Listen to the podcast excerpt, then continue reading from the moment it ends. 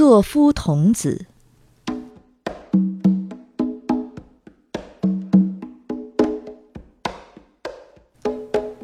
作夫童子经常出现在东北地区的一些人家，长得十分像小孩儿。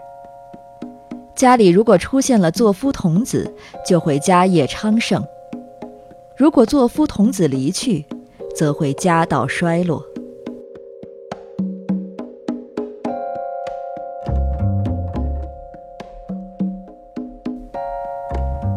凡是有作夫童子出现的人家，人们睡觉时就会出现枕头被翻过来，或是睡觉的位置改变等现象。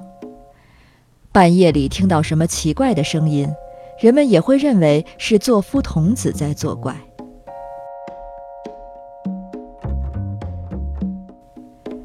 关于作夫童子的传说有很多，比如他很少现身。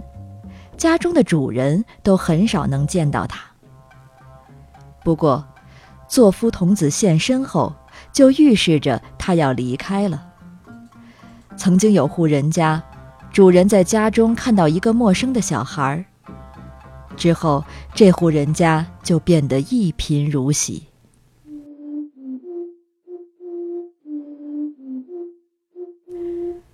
作夫童子是出现在家中的妖怪。但是在明治四十三年，也就是一九一零年夏天的时候，岩手县原野土渊村的小学里却出现了作夫童子和孩子们一起玩耍。不过，只有小学一年级的孩子才能看见。有孩子说，那有个小孩儿，但年龄大的孩子和老师都看不到。